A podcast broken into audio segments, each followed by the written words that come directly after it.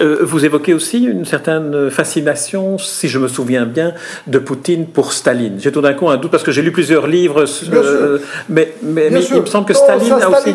Staline, je vais vous dire, Poutine est très prudent, c'est un homme pragmatique, il ne faut pas dire, parce que la Russie aujourd'hui est divisée. C'est vrai que Staline aujourd'hui, c'est le personnage historiquement le plus populaire en Russie. Il y a les sondages qui le prouvent, il dépasse Pierre le Grand. Vous savez, c'est étonnant, le truc est étonnant.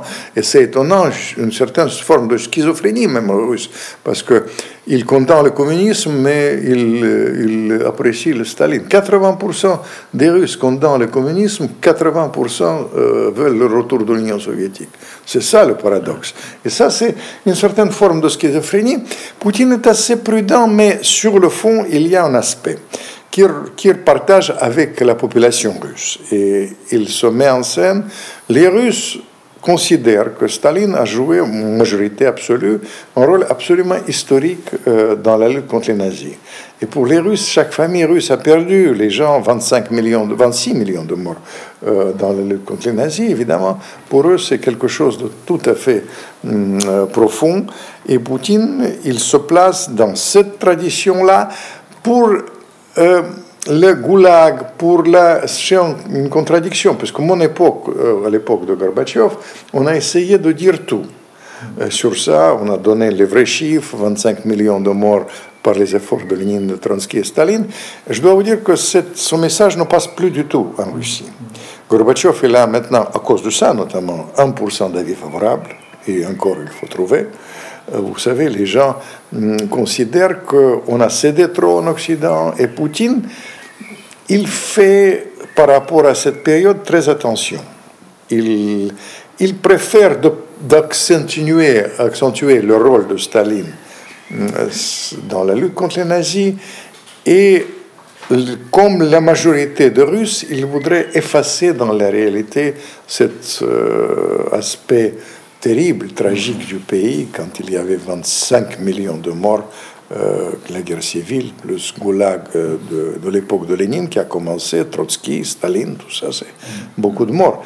Mais ils préfèrent ne pas parler. Les Russes, ils ont marre qu'on les traite de barbares et des assassins. Ils préfèrent de regarder euh, vraiment en avant et il prend en compte la réalité de cette opinion publique qui triomphe par rapport à Staline. Est-ce que cela veut dire que le, balancier que, que, vous indiquez bien dans votre livre euh, de la Russie qui va vers l'Occident et puis vers euh, la Russie proprement dite, vers elle-même, qui s'éloigne de l'Occident, est-ce que le balancier est en train de quitter l'attirance de l'Occident pour revenir vers soi-même? J'aurais tellement aimé que ce soit un balancier. Euh, mon inquiétude, j'éprouve une inquiétude et un sentiment d'échec personnel parce que par la force des choses, j'ai fait 40 livres euh, en langue française, euh, je suis un trait d'union entre la Russie et la France. Hum, malheureusement, il y a un danger de rupture historique avec la Russie, quelque chose de comparable à ce qui s'est passé il y a 200 ans, 300 ans pour être précis, avec Pierre le Grand.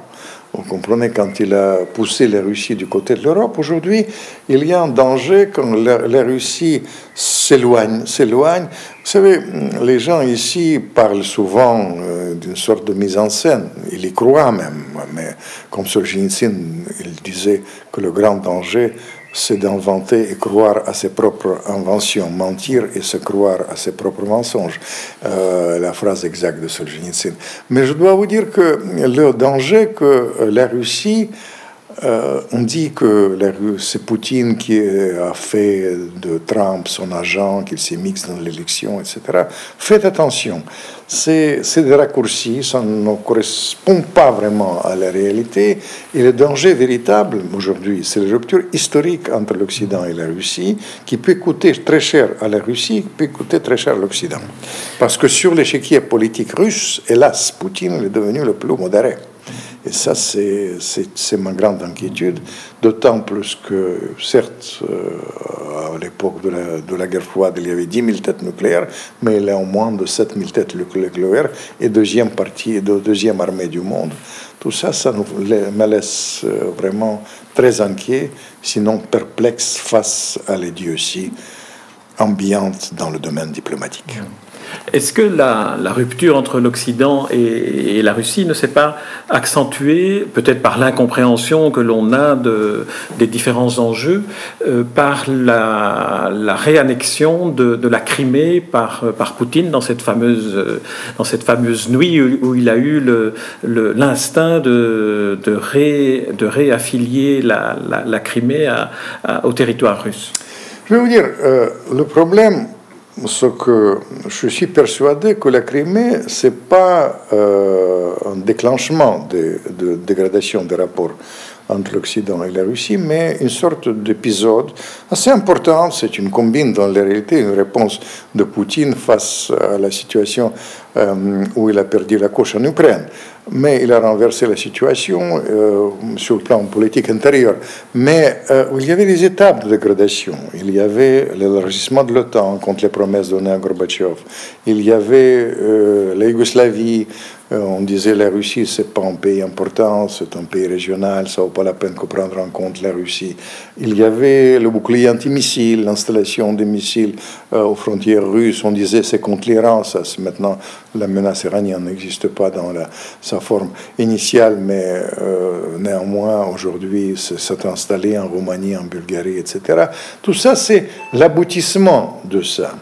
Et ça a donné euh, une situation où je, euh, je fais partager les responsabilités dans mon fort intérieur, parce que vous savez, j'ai un côté ukrainien aussi, j'ai un côté, mon père était ukrainien.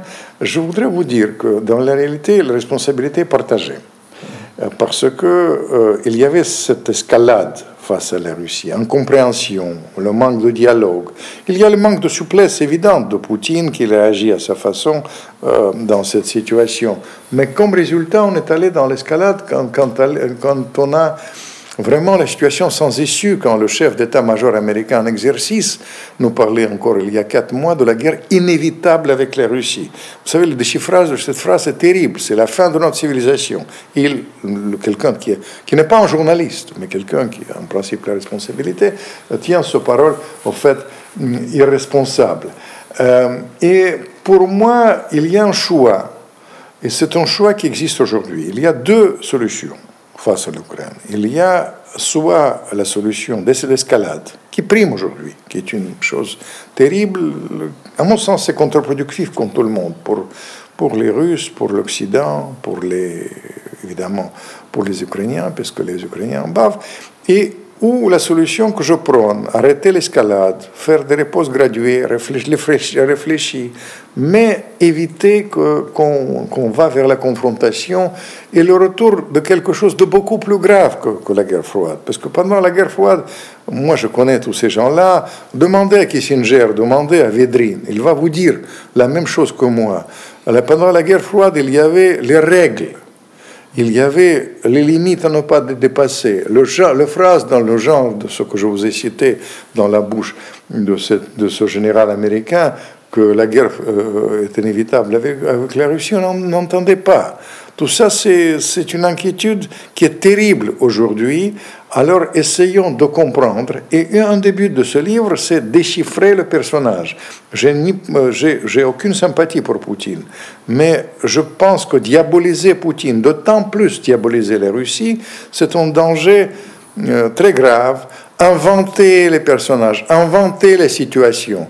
Vous comprenez, quand Poutine il dit que la guerre mondiale a commencé, et il ne faut pas se tromper de l'adversaire, que le peuple russe est un allié irremplaçable dans la longue lutte contre l'islamisme qui nous attend, hélas, je tiens à vous dire qu'il dit la vérité.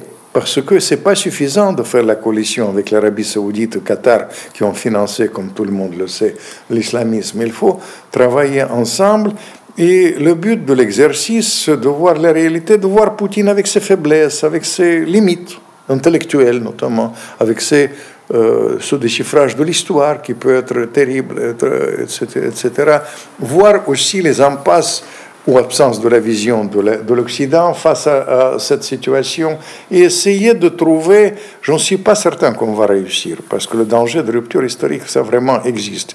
Mais si on va vers la rupture, qui peut me prouver que l'alliance militaire et économique avec la Chine, c'est dans l'intérêt de la Russie ou encore de l'Occident Vous savez, tout le monde va perdre.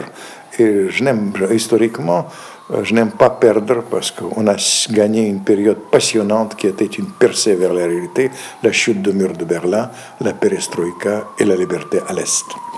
Alors, est-ce qu'aujourd'hui, où la, géopolitique s'est bouleversée avec les élections euh, aux États-Unis et où elle sera peut-être encore bouleversée avec les prochaines élections euh, en France, euh, les élections présidentielles en France, est-ce que ces, éléments-là vous donnent une lecture différente de la personnalité de Poutine, de son évolution Par exemple, avec Trump, comment, comment est-ce que lui va se comporter? Trump, vous savez, je voudrais bousculer encore une fois le politiquement correct et ce désir de vivre dans le mensonge.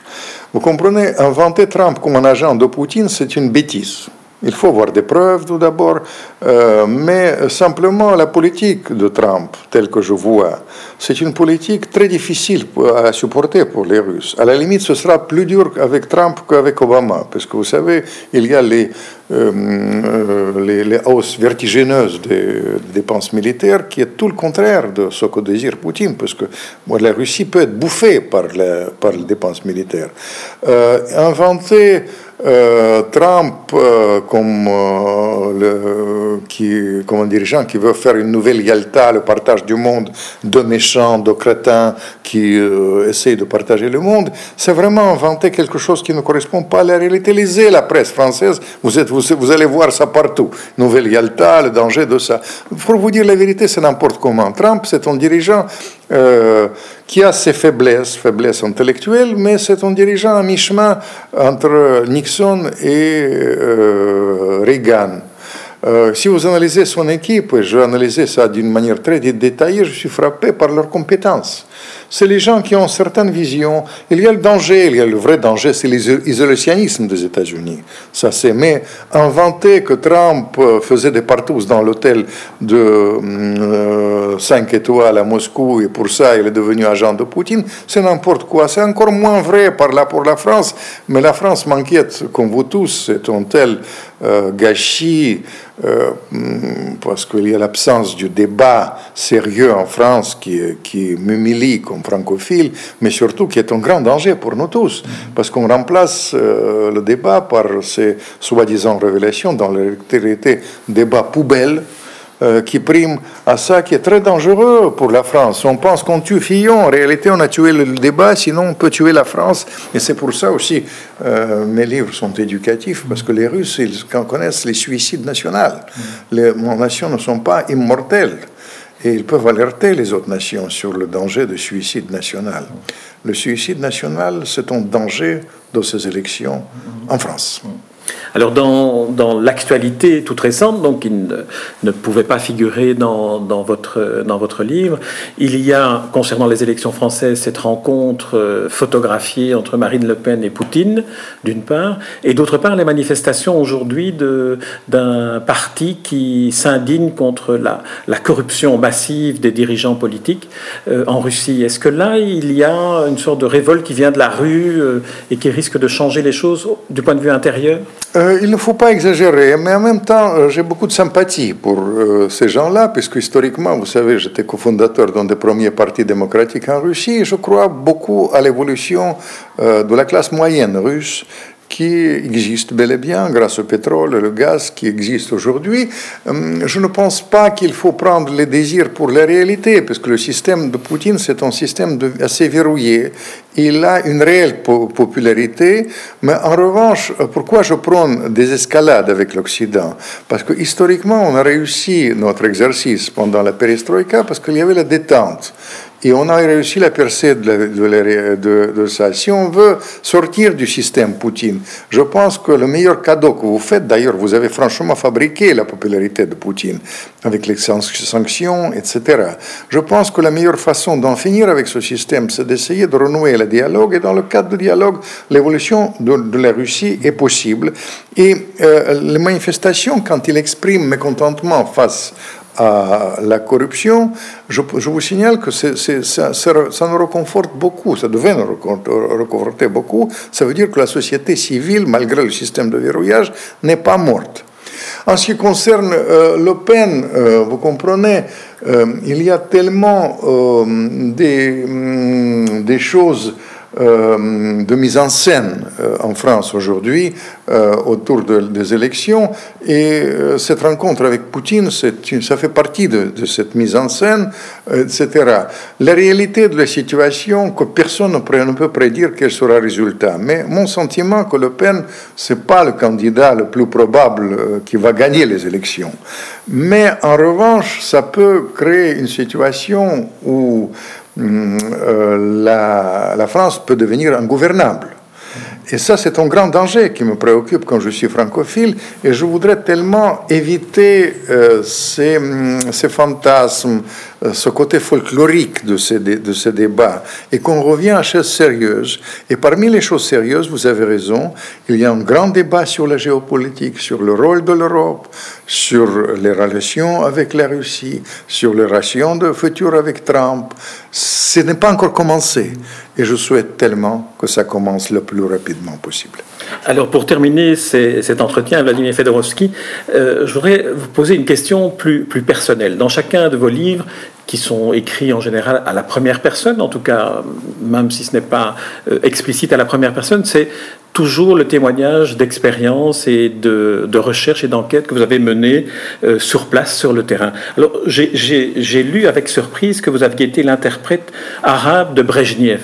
Alors, est-ce que vous pourriez nous dire en quelques mots euh, ce qui vous, a conduit à faire ça? J'ai eu trois vies. J'ai eu une très longue vie de diplomate. Et quand j'ai fréquenté tous ces gens-là, j'ai bien connu Brezhnev, j'ai travaillé dans l'équipe de Gorbatchev, j'étais promoteur de la perestroïka, et surtout j'étais lié, si vous connaissez, avec l'aile radicale démocratique du gorbatchevisme. Vous avez cité Sobchak, mais on aurait pu citer numéro de Gorbatchev, un grand anticommuniste d'ailleurs, euh, Alexandre Yakovlev, ou encore ministre des Affaires étrangères, Shevardnadze. C'était mes amis. Alors, euh, vous comprenez, euh, vous avez remarqué que dans mes livres, j'ai toujours rajouté mon témoignage direct et ses références à ces, périodes. Mais vous n'avez pas si bien dire que notre prochaine rencontre, je vais faire euh, au Kremlin secret, ce sera un livre carrément autobiographique où je vais raconter le Kremlin comme j'ai vu à partir de mes expériences, mes espérances et mon désespoir, peut-être parce que quand même, avec ce qui se passe en Europe aujourd'hui, avec cette escalade, avec cette rupture historique à l'Occident, c'est tout le contraire de ce qu'on a souhaité. Et je vous signale cette inquiétude, et là c'est partagé par beaucoup de gens de mon époque. J'ai vu récemment Védrine, les affaires euh, ancien ministre des Affaires étrangères, Kissinger ou encore Kohl.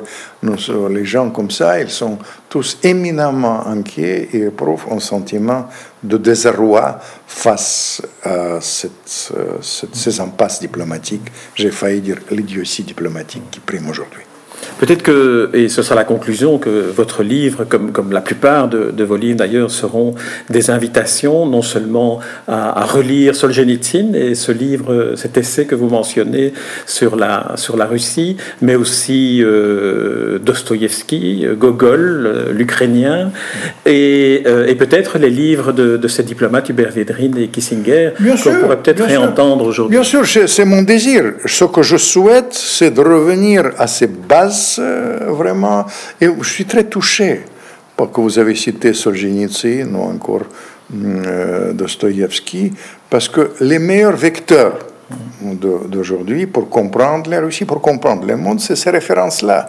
Et ces références nous, nous appartiennent à tous. Balzac et Stendhal, ça fait partie de notre civilisation, des Russes, et ça fait partie de la civilisation européenne, les gens comme Tolstoï, Tchaïkovski ou Dostoïevski. Revenons à l'essentiel parce que les présidents passent. Hollande nous a montré récemment qu'il passe, mais les affinités historiques et les clés historiques, ça reste, j'ai essayé de leur donner dans ce livre de Poutine de Poutine de A à Z. Merci Vladimir Fedorovski. Vous avez rappelé le titre. Je rappelle qu'il est publié chez Stock. Alors je prends rendez-vous avec vous pour euh, vos mémoires personnelles, le secret du Kremlin, que je serai très très curieux et très intéressé de lire. Merci Vladimir Fedorovski. Mille merci à vous.